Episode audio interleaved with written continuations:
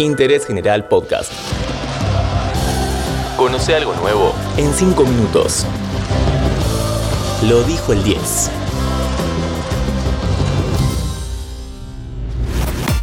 Hola, ¿cómo están? Sean todos y todas bienvenidos y bienvenidas a un nuevo podcast de interés general en donde recordaremos una frase de Diego Armando Maradona, por supuesto, siempre con respeto y pidiendo perdón.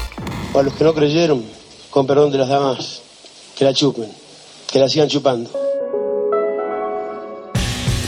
El martes 4 de noviembre de 2008, Diegote asumió como nuevo entrenador de la selección argentina de fútbol. De esta manera cumplía uno de sus sueños, pero enfrente tenía un gran desafío, conducir los caminos a Sudáfrica. 20 días antes de asumir, Argentina perdió como visitante frente a Chile por 1 a 0 en un encuentro que pasó a la historia por muchas cosas. A la roja la dirigía el argentino Marcelo Bielsa y este triunfo resultó el primero en la historia, de manera oficial, que los chilenos conseguían frente a Argentina.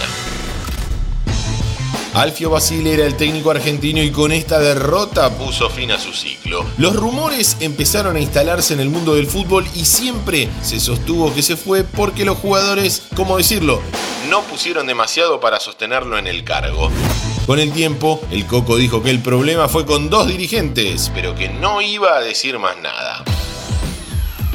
Ante la salida de Don Alfio, Maradona fue el elegido ya que contaba sobre todo con el aval de los jugadores. El debut se produjo el 19 de noviembre en un amistoso contra Escocia, que fue victoria 1 a 0 con gol de Maxi Rodríguez. Oficialmente nos tenemos que ir a marzo de 2009. Argentina recibió a Venezuela por la segunda fecha de la segunda ronda de las eliminatorias. En un estadio monumental repleto, la albiceleste ganó 4 a 0 con goles de Lionel Messi, Carlos Tevez, Maxi Rodríguez y Sergio El Kun Agüero. La selección mostró un nivel muy bueno y una actitud para destacar, algo de lo que había carecido en aquella derrota frente a Chile.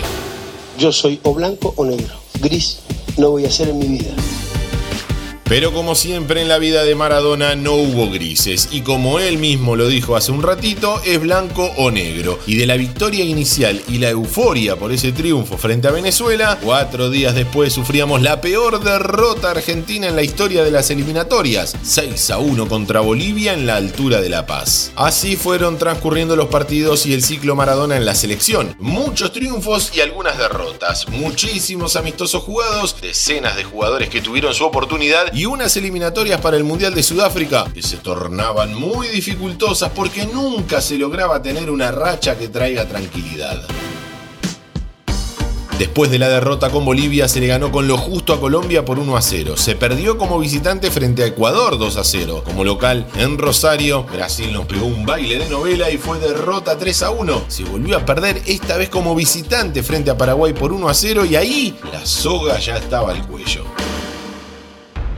El plomero del Titanic tenía más esperanzas en recuperar al barco que la gente en clasificar al Mundial. Estaba muy cerca la posibilidad de padecer lo que hacía mucho no sucedía, que era quedar afuera de un Mundial. Desde México 70 que eso no pasaba. Tener a Maradona en el banco no estaba resultando y el milagro parecía inesperado. Llegó el día del partido frente a Perú, 10 de octubre de 2009. Un flojísimo rival que vino a tratar de no ser goleado, pero resultó complicar las cosas en demasía. Claro Argentina tampoco era una selección de temer. Diluvio torrencial en Buenos Aires y apareció Palermo a los 47 del segundo tiempo para poner el 2 a 1. Imágenes que todos vimos una y otra vez. El titán sin camiseta, Diegote de palomita sobre el césped y a seguir dependiendo de sí mismos para llegar al Mundial. Pero faltaba una parada, Uruguay también había ganado y definían entre sí mano a mano el boleto a Sudáfrica. El partido se jugó el 14 de octubre, día de San Calixto I. A partir de ese momento también podríamos celebrar el San Mario, porque en un partido sumamente luchado, Mario Volati convirtió el único gol del encuentro. Argentina ganó 1 a 0 y consiguió el boleto para escuchar el Waka Waka en vivo y en directo.